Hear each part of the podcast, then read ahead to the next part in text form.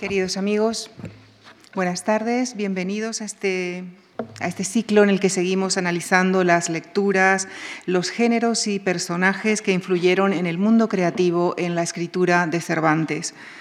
No es ningún secreto que eh, leyó la Celestina y que no solo leyó, sino que también escribió textos picarescos.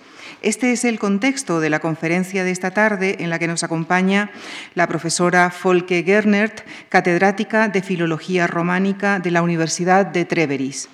Ella es directora adjunta del Centro de Estudios sobre el Renacimiento Español en su contexto europeo.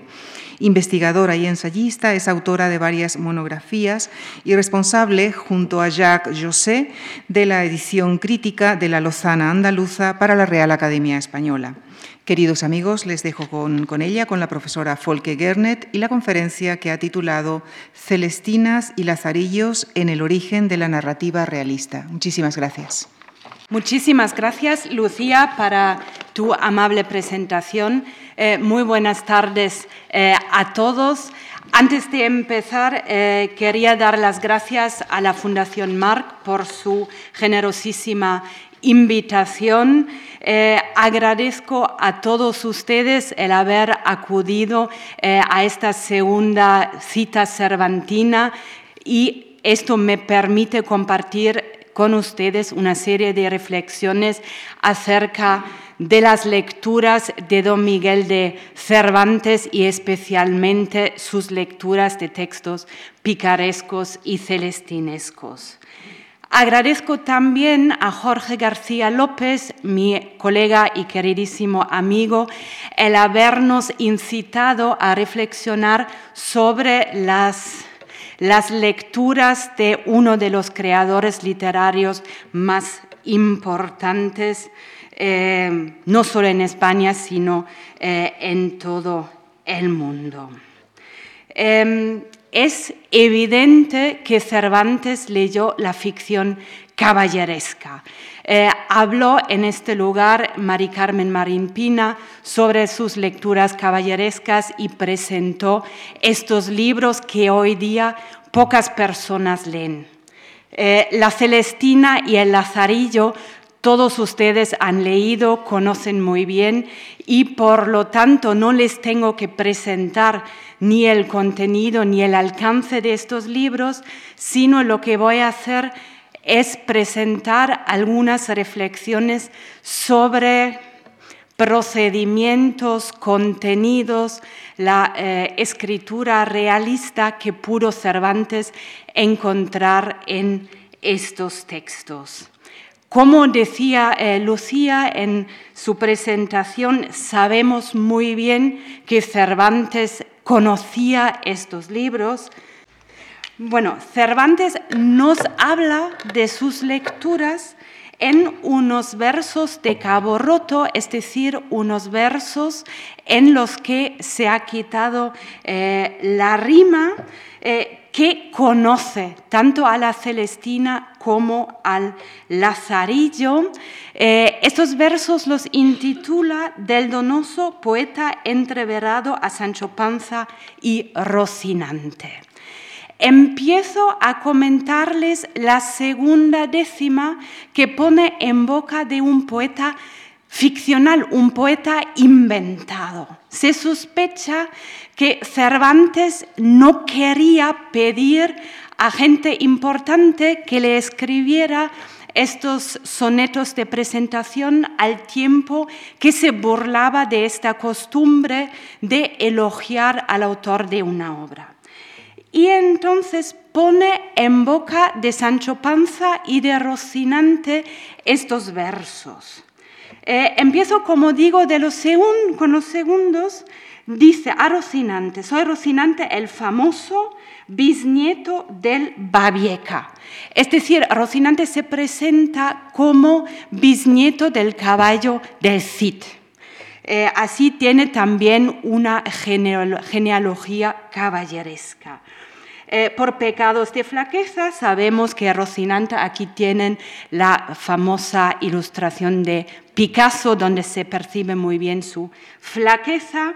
Fui a poder de un Don Quijote y luego más abajo eh, habla de Lazarillo que esto saqué al Lazarillo cuando para hurtar el vino al ciego le di la paja.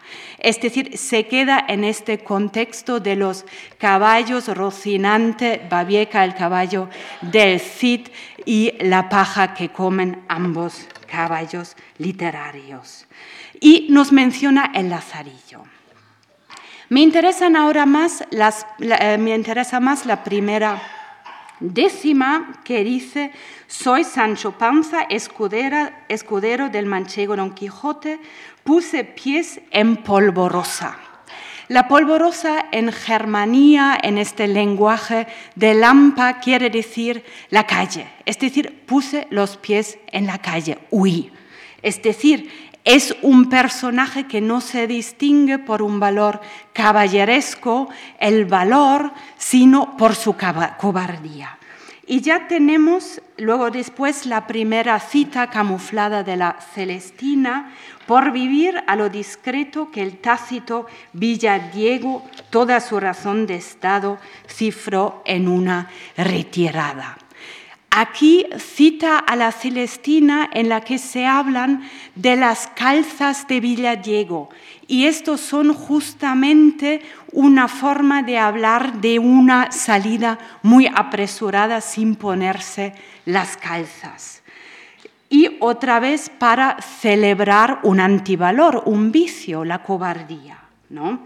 Y luego dice, según siente Celestina, nos da el origen de la cita y habla del libro.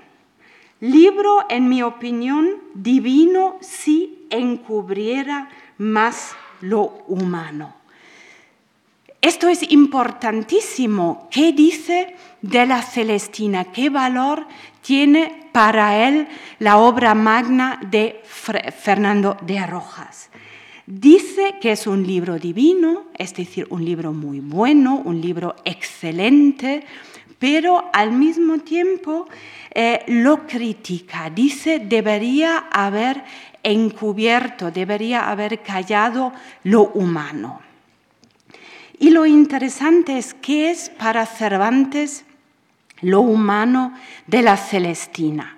Si se debe callar, lo humano debe decir algo, algo malo, algo criticable, debe de, ser, debe de ser una cosa de la que no se puede hablar.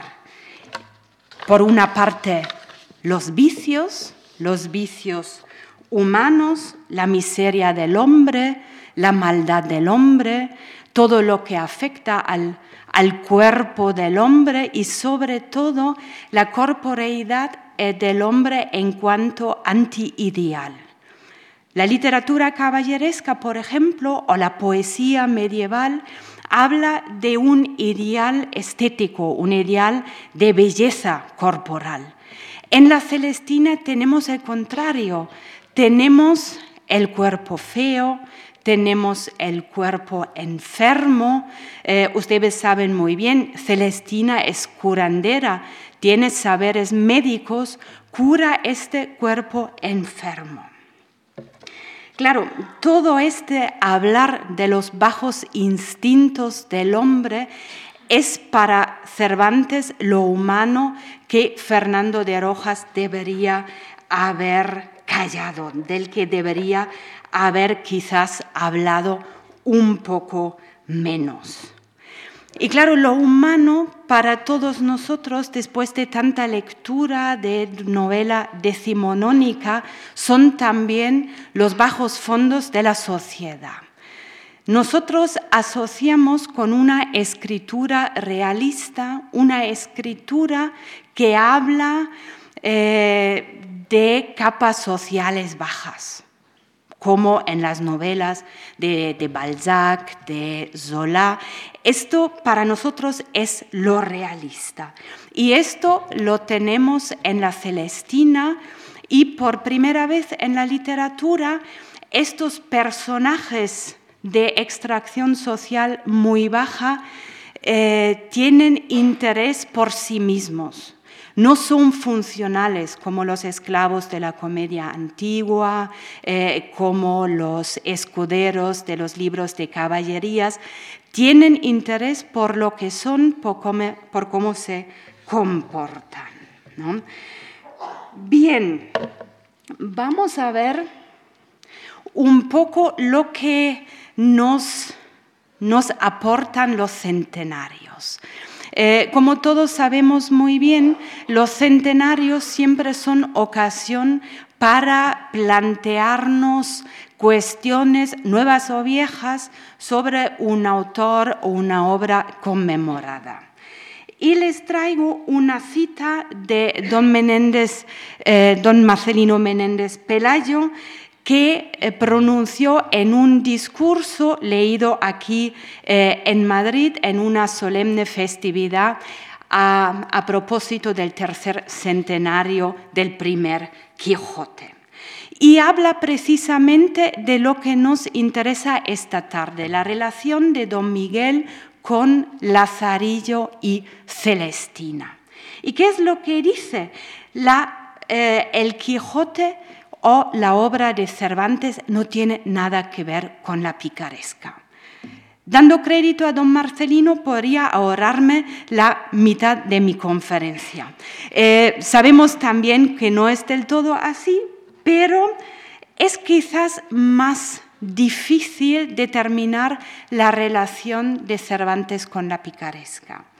Eh, con la Celestina, Menéndez y Pelayo no tiene ninguna duda admirador ferviente se muestra del bachiller Fernando de Rojas y cita los versos de Caboroto del principio del Quijote.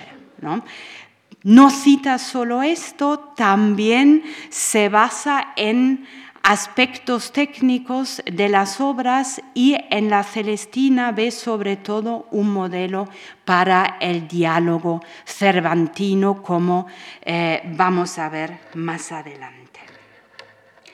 Bien, em, cien años más tarde, el cuarto centenario, eh, siempre del primer eh, Quijote, en 2005, un investigador estadounidense, Joseph Snow, lamenta que todavía no sabemos muy bien cuáles son exactamente las doidas de Cervantes con la celestinesca.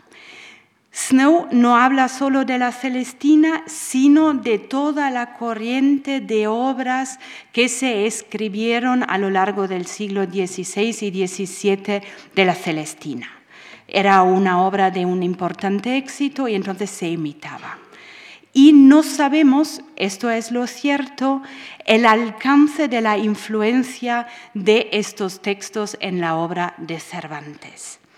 Evidentemente no voy a poder subsanar esta lacuna eh, en una conferencia de una hora, ni tengo los instrumentos para hacerlo, pero sí que voy a presentar algunas ideas, algunas reflexiones acerca de cómo pudo haber aprovechado Cervantes su lectura de los textos celestinescos. Lo que quiero sí hacer es una breve introducción eh, a los diferentes estados de la publicación de la Celestina, eh, un poco eh, hacer ver cuán importante era esta obra, cómo cambiaba y cuáles son algunos aspectos fundamentales. Sabemos todos que Fernando de Rojas, un judeo converso de la Puebla de Montalbán, va a estudiar Derecho a Salamanca y sin que nadie le conociera, se da a conocer con una de las obras cumbre de la literatura española para luego nunca jamás escribir nada.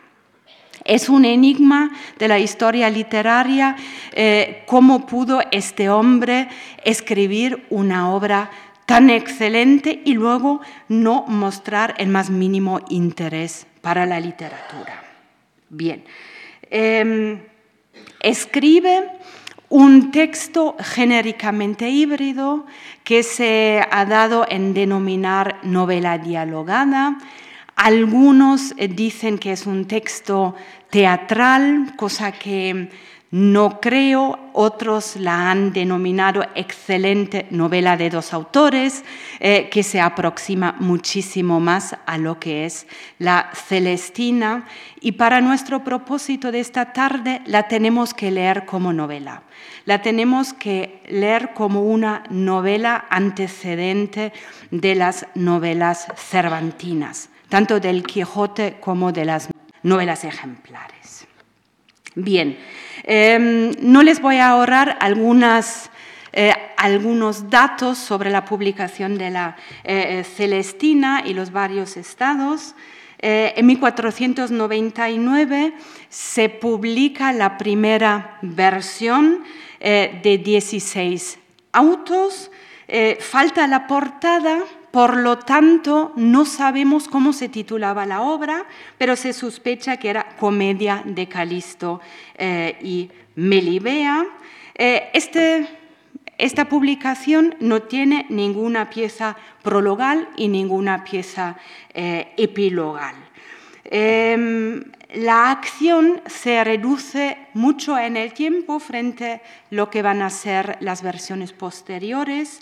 Eh, está limitado a tres días y un joven noble, Calisto, se enamora de una mujer. Los dos eh, son, eh, son nobles, teóricamente se podrían casar, lo digo. y Calisto intenta acercarse a la joven con la ayuda de una tercera, la famosa Celestina, que consigue que Calisto puede tener una aventura amorosa con la joven en su jardín y al salir del jardín de ella, que se supone en eh, Salamanca, que se visita eh, mucho como lugar de memoria literario, cae de la escalera y muere. Luego, Melibea se suicida y la obra termina con el monólogo del padre triste que ha perdido su hija. Bien, eh, esto es la primera eh, versión, como digo, muy limitada en el tiempo y una acción reducida. Eh, solo un año más tarde se publica otra versión que ahora sabemos se intitula Comedia de Calisto y Melibea, consiste otra vez de 16 autos, tiene un prólogo en prosa, el primer paratexto, y tiene 11 octavas acrósticas, es decir, un poema al principio de la obra que da a conocer el nombre del autor en las, en las primeras letras de cada verso del bachiller Fernando de Rojas de la Puebla de Montalbán, nos dice. Bien, y luego tiene un epílogo de seis octavas de Alonso de Proaza, que es corrector de la impresión, que es un humanista que da su parecer sobre la obra. Bien, eh, en este prólogo eh, el autor nos explica la intención de su obra. ¿Por qué he escrito la Celestina? Quería poner sobre aviso a los jóvenes de los peligros del amor, por una parte, y por otra parte, eh, ponerles sobre aviso de los peligros de las alcahuetas. Bien, es un texto que se llama en latín una reprobatio amoris, eh, un texto que reprocha los peligros del amor. Y esto hace que la Celestina nunca tuvo problemas con la Inquisición, no estaba prohibida. Es un texto que habla del amor erótico, pero la Iglesia no tenía problemas con él. No es un texto supersivo, como muchos han dicho, sino es un texto que dice, tú no debes de tener trato con esta, eh, esta gente de Lampa. Bien, eh, también nos dice en el prólogo que ha encontrado unos papeles de un antiguo autor. Y este antiguo autor no sabemos quién es, podría haber sido Juan de Mena, Rodrigo Coto, hay varias teorías acerca eh, de quién podía haber sido. Lo que sí que sabemos a ciencia cierta que el primer auto de la Celestina no es de Fernando de Rojas, sino de otro autor. Bien. Eh, luego, poco más tarde, no sabemos si en 1500, 1502, antes de 1504, aparece una versión con bastantes cambios. El primer cambio importante es el título. No se intitula ya comedia, sino tragicomedia de Calisto y Melibea. Eh, esta versión tiene 21 autos, es, es decir, es más larga, es la versión que solemos leer hoy en día y tiene una pieza prologal adicional un segundo prólogo en el que eh, Rojas nos habla de este problema genérico. Nos dice que le han dicho que en una obra donde eh, muchos personajes mueren no podemos hablar de una comedia y entonces ha cambiado la adscripción genérica de su obra. Eh, ¿Qué pasa en esta segunda versión? Eh, tenemos, esto es lo más importante, una multiplicación de los episodios eróticos. Es decir, eh, Calisto y Melibea tienen una relación amorosa prolongada en el tiempo. Lucrecia habla de más de un mes. Es decir, es una cosa diferente si gozar de una historia de amor durante muchas semanas o morir después de la primera noche de amor. La otra cosa que es importante eh, es que aparecen más personajes de Lampa, aparecen más eh, personajes de, este mundo de la, de la criminalidad, aparece Centurión, un, eh, un eh, alcahuete cobarde que debería matar a los, eh, a los eh, criados de Calisto, pero no se atreve. Es decir, se, se complica un poco más la acción y se insiste más en la descripción de los bajos fondos. Luego ya por allí en los años 30 aparece una traducción italiana, no la primera, eh, hay una eh, temprana poco después de la primera edición, pero esta edición italiana hecha en Venecia se intitula Celestina, tragicomedia de Calisto y Melibea. Y de allí tenemos la tradición de intitular esta obra, a diferencia del título que, eligió su autor, como La Celestina. Esto eh, nos viene de Italia. Bien, em, ya he dicho, en principio se podrían haber casado Calisto y Melibea y en este caso no hubiera tragicomedia. ¿Por qué no se casan? No se casan porque la obra no es una obra que imita a la realidad, sino que es una obra que imita a la literatura.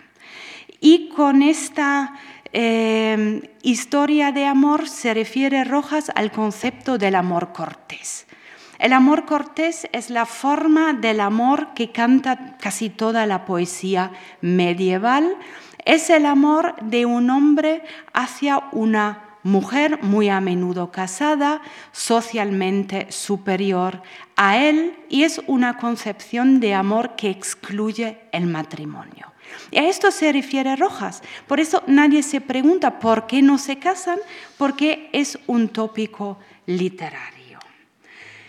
Y también es una obra que parodia en cierto sentido un tipo de eh, novela muy conocida, muy leída en tiempos de Rojas, que es la ficción sentimental, que es la transposición de lo que canta la lírica medieval al género de la novela.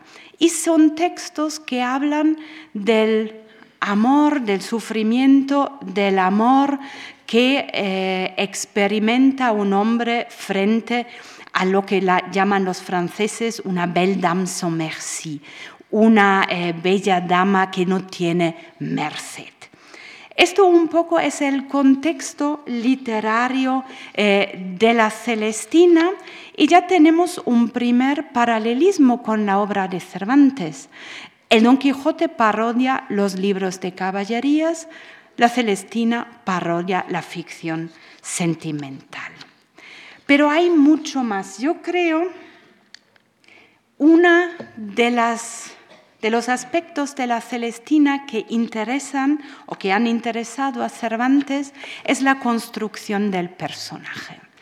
Y yo les quiero hablar de los personajes principales de Calisto, de Melibea y de Celestina y ver en qué medida ellos eh, pueden haber inspirado ciertos procedimientos narrativos y de construcción del personaje eh, en Cervantes. Vamos a empezar con Calisto. Eh, Calisto es el es la parodia del amante Cortés. Eh, algunos han dicho es, es la parodia de Leriano, de la cárcel de amor, de Diego de San Pedro. Podríamos enumerar paralelismos con esta obra. Podríamos también dejarlo muy en general. Es un caballero que no se comporta con un caballero. Es un hombre que actúa por por algunas cosas dentro de los eh, límites de un género literario, pero no está al alcance eh, de ello.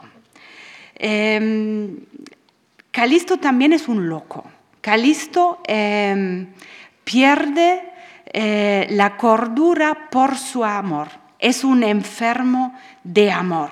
Em, padece lo que la teoría médica del momento llama el amor ereos. Em, los teóricos del amor y también los médicos eh, del eh, momento em, definen el amor como un producto del extravío de la facultad imaginativa y un trastueque por eh, los estímulos sensoriales. La teoría medieval dice el amor entra por los ojos y eh, inicia un proceso muy complicado en el cerebro del hombre y eh, hace que el equilibrio entre los humores ya que, se pierda. Entonces, ¿qué pasa? Calisto padece realmente una enfermedad como una gripe, como una fiebre, y esta enfermedad le vuelve loco. Es decir, ya no es capaz de percibir el mundo como es. Y esto lo vemos en su descripción de Melibea. Esto es algo muy sutil lo que hace Fernando de Rojas pone la primera descripción de Melibea en boca de un loco. Y este loco hace lo que hacen muchísimos poetas y novelistas anteriores. Describe a una mujer dentro de los cánones estéticos del momento. Y además muy consciente de la retórica Comienzo por los cabellos, es decir, empieza su prosopografía, su descripción de una persona como era canónico, empezando por los cabellos. y está consciente del orden en el que hay que describir a una persona. Y luego utiliza los tópicos del momento. Ves tú las madejas del oro delgado que hilan en Arabia. Y sigue y sigue con la descripción de un cabello rubio que se compara con eh, el oro. Eso tenemos ya en el libro de Buen Amor, que habla de los cabellos amarillos de la dama ideal, y lo tenemos sobre todo en el imaginario petrarquista. La dama amada por Petrarca, Laura, era rubia, su pelo se movía en el viento y a partir de allí todas las damas literarias son rubias. Em, les he puesto como ilustración la famosa eh, Venus de, Botticelli, que se pintó a finales del siglo XV y son un eh, eh, referente pictórico que tiene bastantes puntos de contacto con la, con la descripción de Calisto. Bien, em, también nos habla Calisto de los efectos de, de la hermosura de la mujer convertir los hombres en piedras. Es decir, la hermosura de Melibea es tal que cambia la forma de ser del amante, se petrifica, se transforma en piedra. Y aquí viene ahora lo interesante. ¿Qué dice Sempronio? Más bien en asnos. Es decir, tenemos una segunda perspectiva en esta eh, descripción, que es la perspectiva del criado que percibe la locura de su amo y le, le revela tal como es un loco que ha perdido la cabeza por el amor. Es decir, dos perspectivas que tenemos aquí. Seguimos un poco con la descripción de eh, Melibea, que es muy tópica y vemos que sigue el orden canónico de una descripción, sigue con los ojos, los ojos verdes rasgados, los ojos verdes muy abiertos, eh, muy grandes, pestañas luengas, cejas delgadas y alzadas, la nariz mediana. Eso es interesante que habla de la nariz porque en la tradición eh, lírica nunca se habla de la nariz de la mujer, porque eh, Petrarca nunca habló de la nariz de Laura y por lo tanto en la poesía lírica las narices aparecen en un contexto burlesco, cómico, pero nunca en una descripción canónica. Eh, tiene la boca pequeña, los dientes menudos y blancos, labrios colorados. Y esta descripción recuerda muchísimo al libro de Buen Amor. También tenemos allí su boca, eh, pequeña, los dientes menudillos, iguales y bien blancos.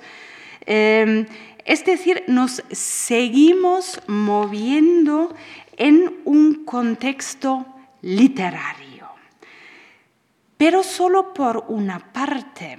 Ya he dicho, la nariz no aparece en Petrarca, no aparece en la tradición eh, lírica y nos debemos de preguntar a la hora de leer una descripción literaria de un personaje de ficción ¿En qué se inspira? En la tradición poética, evidentemente, pero también en la realidad. Y si se inspira en la realidad, ¿cómo se concibe esta realidad? Y en aquel momento se recuperaba una teoría antigua sobre el cuerpo humano que se llama la fisiognomía.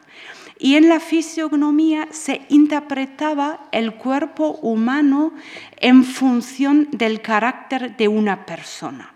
Es una teoría semiótica muy conocida, muy em, dignificada por su origen en la antigüedad clásica, que es fundamental para la descripción de los personajes literarios.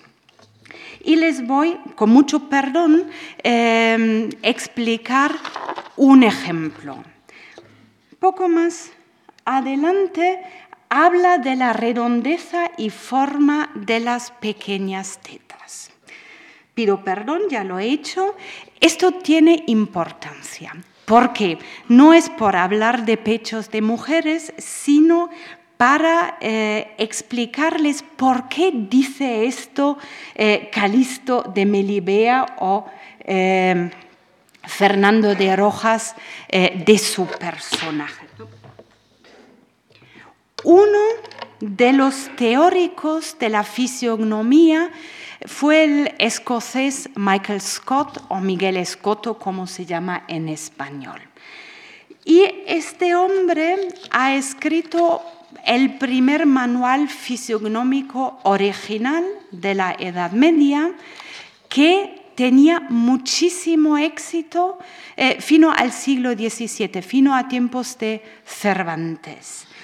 Y en este libro habla también lo que es la patología humoral, eh, una clasificación de los seres humanos por, eh, por los cuatro humores y también eh, por lo que se llama la complexión. hay cuatro complexiones que son frío y caliente, seco y húmedo. Y en general se decía que la mujer es fría y el hombre es caliente. Y evidentemente en un tiempo muy misógino, lo caliente era mucho superior a lo frío. Y claro, lo caliente también tiene que ver eh, con la actividad, con el valor, con toda una serie eh, de, eh, de, virtudes masculinos. Pero también en esta teoría no son todas las mujeres solo frías y todos los hombres solo calientes, sino pueden tener de ambas eh, complexiones. Y entonces habla de un tipo de mujer que son de complexión cálida. Y estas mujeres suelen ser sexualmente activas. Y una señal de la mujer sexualmente activa es el pecho pequeño.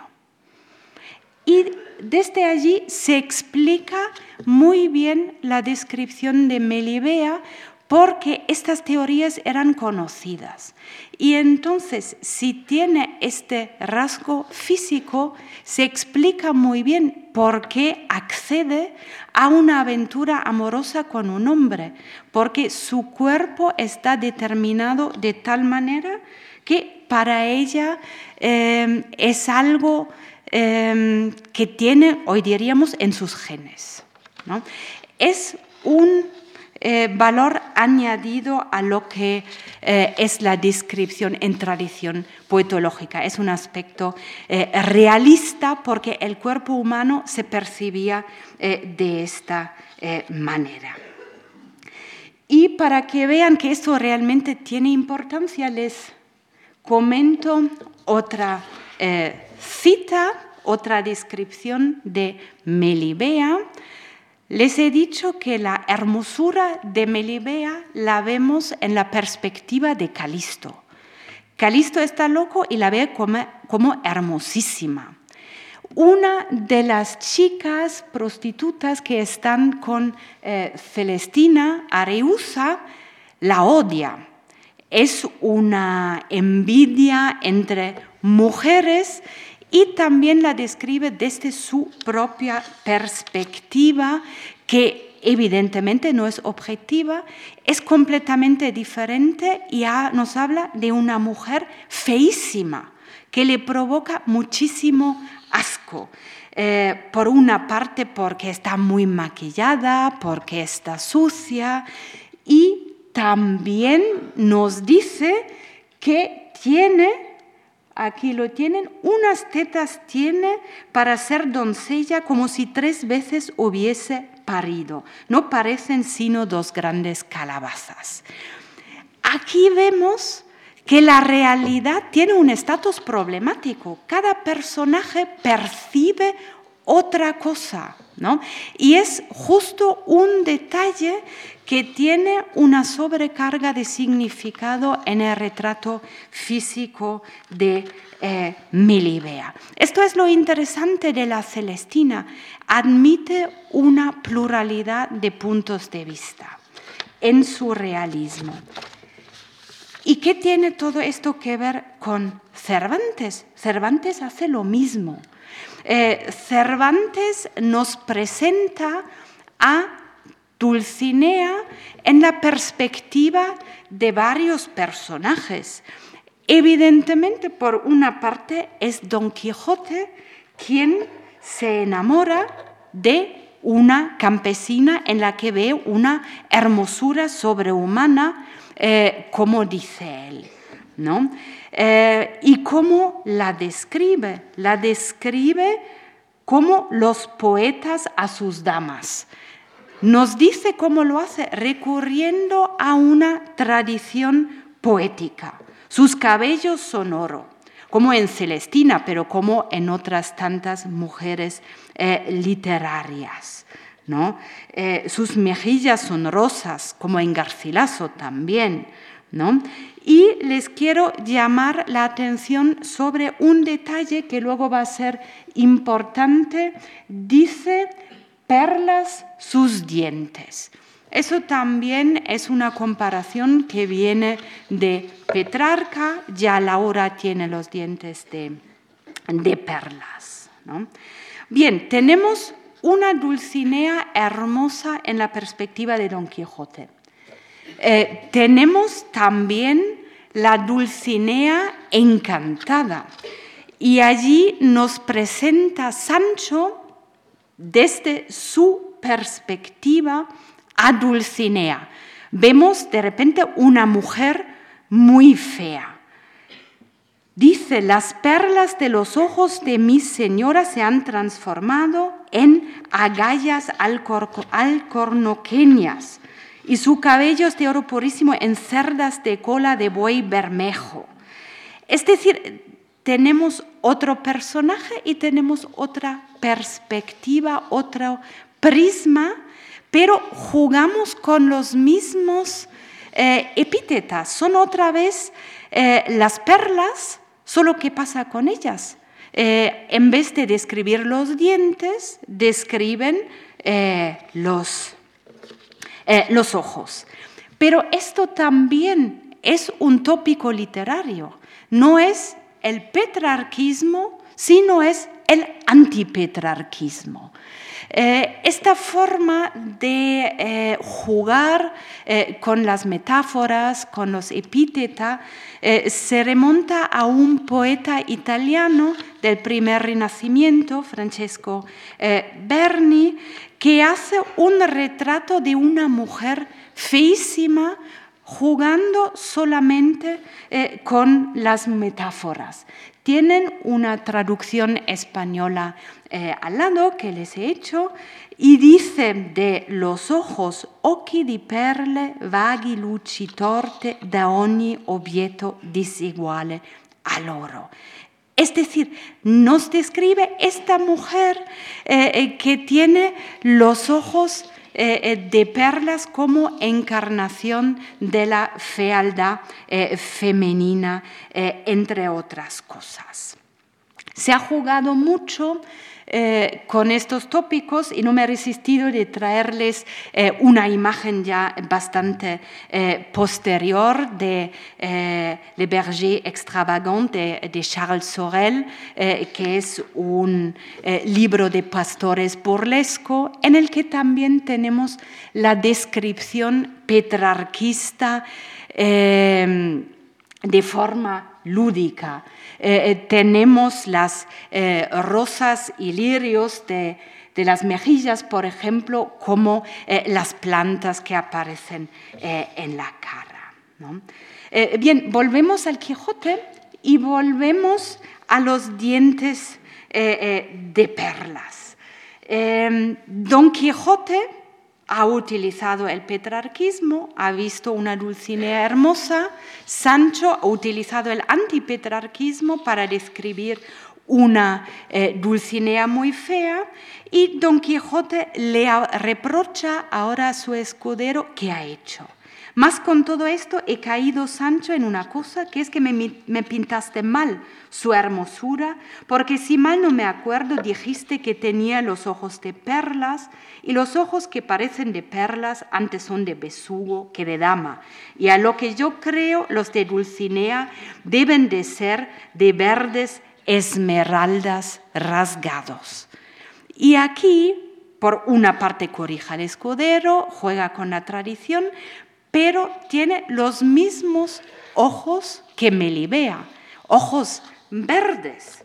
¿Por qué es esto importante? ¿De dónde vienen los ojos verdes? Em, los ojos verdes no vienen una vez de Petrarca.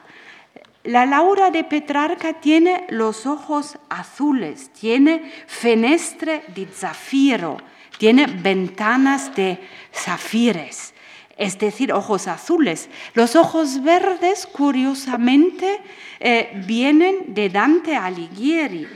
Él describe a su eh, Beatrice como una eh, mujer que tiene smeraldi onde amor ya titrase le sue armi.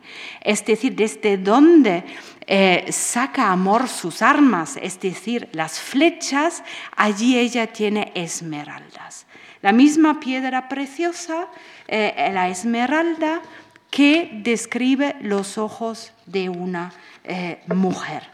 Es decir, tenemos un diálogo literario que va por eh, siglos y países, de Dante a Fernando de Rojas eh, a Cervantes. ¿no? Así se juega con eh, los tópicos y es un guiño al lector de Dante, un juego intertextual. Lo que me interesa es evidentemente la relación de Cervantes con la Celestina. Hemos visto que son las mismas descripciones eh, en un poliperspectivismo que juega con varias tradiciones literarias y el estatus problemático de la eh, realidad. Bien, vamos a ver Celestina el personaje eh, principal, eh, que es la alcahueta, que es una mujer eh, marginada. La descripción de Celestina, por varios aspectos, se basa como estudios de historia cultural, historia de la medicina, etc., han comprobado en un tipo de mujer que tiene toda una serie de saberes saberes médicos, saberes farmacológicos, eh, que muy a menudo eran parteras, ayudaban a las mujeres en eh, lo, que, lo que hoy hacen los, ginecólogos, ¿verdad? Eh, entonces tenía estos saberes que están documentados en este tipo de mujeres a menudo mayores y esto se asociaba, como iremos viendo, eh, con la hechicería. ¿no? solo curaba a las, a las, personas, sino también eh, preparaban brebajes para provocar eh, el amor. Es que los, los, confines entre todos estos saberes eran, eran poco rígidas. Y, como digo, era alcahueta.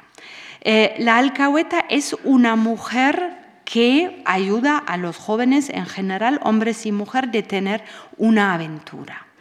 Y ella se describe en su aspecto físico como una vieja barbuda, como una mujer que tiene una barba. ¿Qué significa esto si una mujer tiene una barba? Eh, esto se remonta otra vez a toda esta literatura fisiognómica y a las complexiones eh, de hombres y mujeres.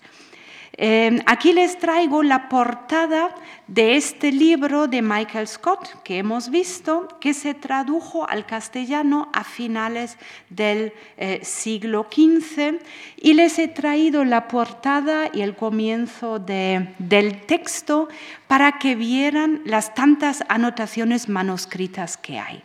Es decir, es un libro que se leía mucho, no era un libro que se tenía en el armario, sino se leía. ¿Y qué se decía en este libro acerca de las mujeres con barba? Eh, la tal mujer se llama barbuda, la cual habéis de saber que es muy lujuriosa por su caliente complexión. Tenemos lo mismo que en Melibea, la caliente complexión, eh, la masculinidad en una mujer que le da ciertas características. Eh, y la exteriorización de, esta masculinidad, la señal visible de ella es la barba eh, en una mujer.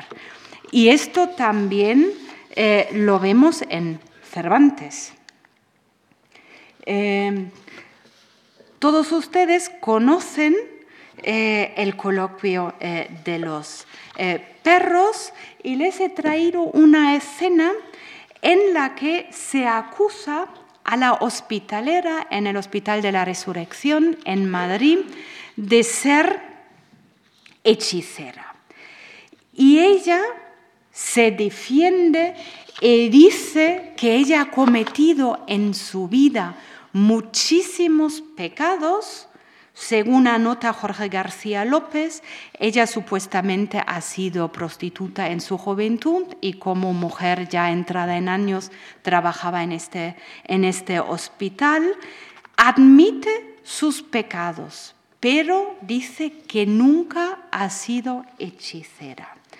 Em, y luego, la gente, porque ella evita que pueda tener eh, lugar el espectáculo del perro sabio, está muy enfadada con ella y como vemos aquí abajo dicen, fuese la gente maldiciendo a la vieja, añadiendo al nombre de hechicera, el de bruja, y el de barbuda sobre vieja. Es decir, son dos cosas. Una es que la llaman hechicera y otra es que la llaman vieja y además de vieja, una vieja viciosa, una vieja barbuda, que es una maldición que se suele aplicar eh, a las mujeres ancianas y es algo que viene de la teoría médica y se ha hecho un tópico eh, literario que comparte eh, Cervantes con Fernando de Rojas y con toda una serie de otros, eh, de otros autores. Em, lo que me interesa también del coloquio de los perros es la historia de esta hospitalera, que es la famosa Canizares, que cuenta a Berganza, eh, al perro que cuenta su vida, que ella tiene el vicio de ser bruja y que se unta con el ungüento de las brujas y que se va a los aquelarres. Y Aquí muestra Cervantes eh, su único escepticismo frente a estas creencias eh, populares. Y dice la misma Canizares, hay opinión que vamos a estos convitos, convites sino con la fantasía en la cual nos representa el demonio, las imágenes, etcétera, etcétera. Es decir, Cervantes muestra eh, un escepticismo acerca de lo que la gente creía de la magia y de la hechicería. Luego, todos ustedes saben que la misma Canizares, delante a Berganza, se unta todo el cuerpo y según ella se va la aquelarre. El lector, junto con el perro, vemos a una pobre vieja drogadicta que está durmiendo. ¿no? Es decir, es un punto de vista muy escéptico eh, de lo que son estas eh, creencias. Y eso también lo tenemos en la Celestina. Tenemos la misma forma de presentar a Celestina y a sus artes mágicas con un fuerte escepticismo. Cuando Parmeno, eh, el criado, la describe, cuenta un poco todo lo que es capaz de hacer y al final dice, y todo era burla y mentira. ¿No? Tenemos un personaje que nos cuenta, a diferencia de otros, que todo lo que se cree de Celestina al final no es verdad. Y hablando de la magia en Celestina, hay que mencionar, aunque fuera brevemente, el famoso conjuro diabólico. Eh, ¿Qué hace eh, Celestina en el conjuro?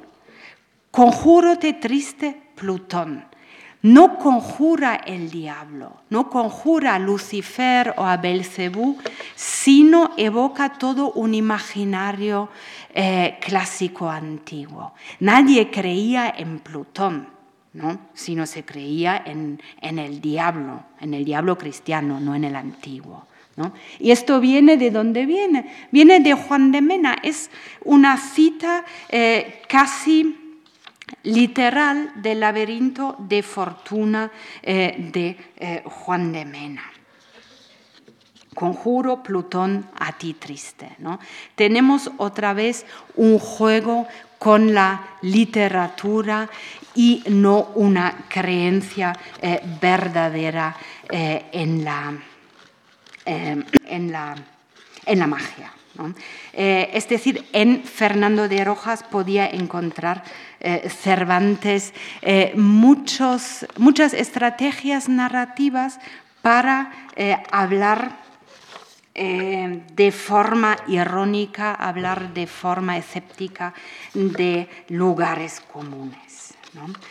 Bien, Em, veo que me queda muy poco tiempo, entonces sí que quisiera hablar un poquitín eh, también de la, de la picaresca. tengo que saltar muchas cosas y venir a la picaresca. Em, al principio hemos visto que don Marcelino decía eh, de la eh, picaresca no hay referencias en Cervantes. Em, sí que las hay. Hay eh, el famoso episodio de eh, Ginés eh, de Pasamonte y hay dos novelas ejemplares de tema picaresco. Bien, ¿qué es ¿Qué es la picaresca? Eh, eh, sabemos todos que es una forma de novela típicamente española que empieza o con el Lazarillo o con el Guzmán eh, de Alfarache, que es la narración en primera persona hecha por un individuo de baja extracción social que cuenta desde el principio su vida. Eh, el Lazarillo, al final de su periplo vital, está muy contento consigo mismo, está en la cumbre de toda buena fortuna. A diferencia, Guzmán de Alfarache escribe desde las galeras, se arrepiente de sus maldades y por lo tanto se transforma en un narrador que intercala una gran cantidad de moralidades en su texto. Eh, bien, es decir, algunos críticos dicen El Guzmán es la primera novela picaresca por este arrepentimiento al final del texto. Bien, em, ¿cómo se refleja esto en Cervantes? Cervantes eh, conoce evidentemente tanto al Lazarillo, lo hemos visto, como al eh, Guzmán, eh, la primera parte del Guzmán en 1599 tiene un enorme éxito que hace que se vuelva a imprimir eh, el eh, Lazarillo. Y en este episodio de los galeotes, que todos ustedes conocen, Don Quijote libera a estos presos dedicados a la galera, hace unas entrevistas y el último, el más malvado de todos, le cuenta que ha escrito su autobiografía. Em, y Don Quijote le eh, interroga sobre la calidad eh, de esta eh, autobiografía que ha escrito en la cárcel.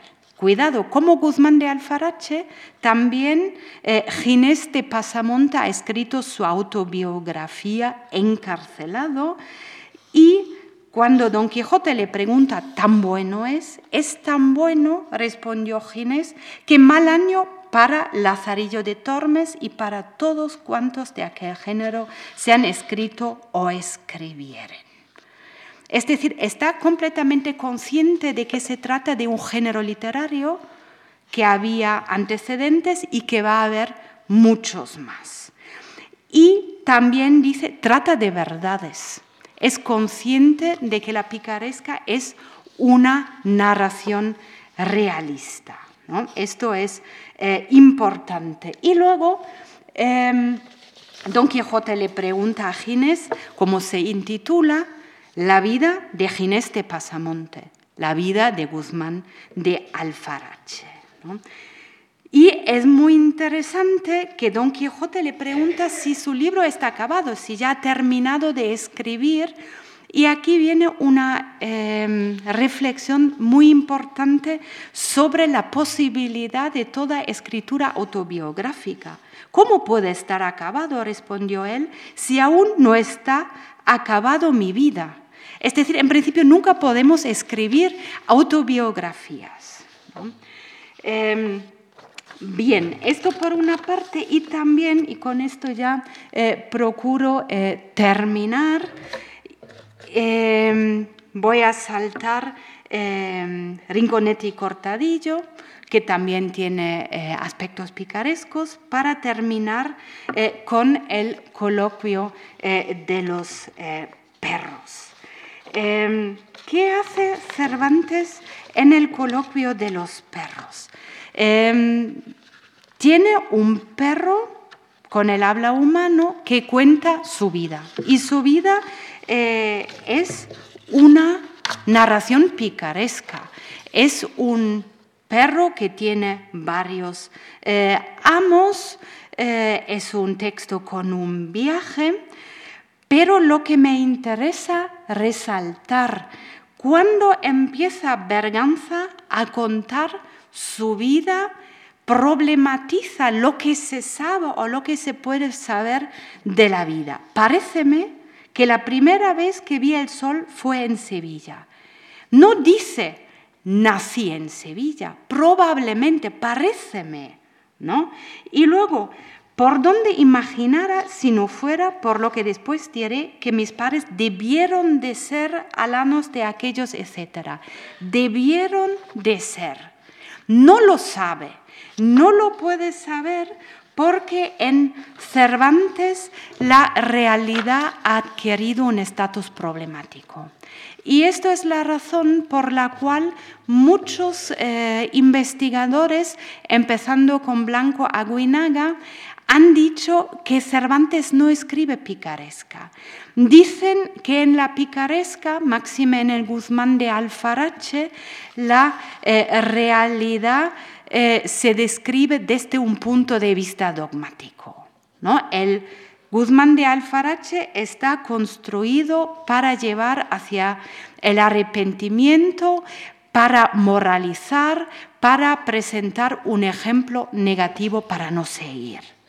Y esto no hace Cervantes. En Cervantes eh, la realidad eh, es problemática. ¿Y por qué es problemática? Evidentemente por la eh, personal visión del mundo de Cervantes, pero quizás también por la lección que ha podido sacar de la Celestina. El coloquio de los perros eh, se puede ver como intercalado en otra novela ejemplar, El casamiento engañoso, eh, donde Camposano, un hombre que ha estado enfermo en el eh, hospital donde tiene lugar el coloquio de los dos perros, ha escuchado a ellos y lo ha apuntado. Y dice, púselo en forma de coloquio por ahorrar de dijo Cipión, respondió Berganza, que suele alargar la escritura. ¿Qué ha hecho? Ha hecho lo mismo que Fernando de Rojas. Ha escrito una novela en la que no hay narrador, porque conversan los personajes directamente. Eh, esto es un estupendo argumento eh, en favor de ver la Celestina como eh, una novela. Y ya termino. Sin los libros de caballerías, Cervantes quizás nunca hubiese escrito El Quijote. Sin la celestinesca y la picaresca, no lo hubiese escrito de la misma manera. La Celestina y Lazarillo son, al igual que Don Quijote, hitos en la historia de la novela moderna. Sin la, ironía cervantina, la novela inglesa del 18 es impensable. Sin las reflexiones sobre la condición humana y la miseria del hombre, el realismo y naturalismo decimonónicos son inconcebibles. Cervantes y sus lecturas han cambiado y siguen cambiando nuestras lecturas. Muchísimas gracias.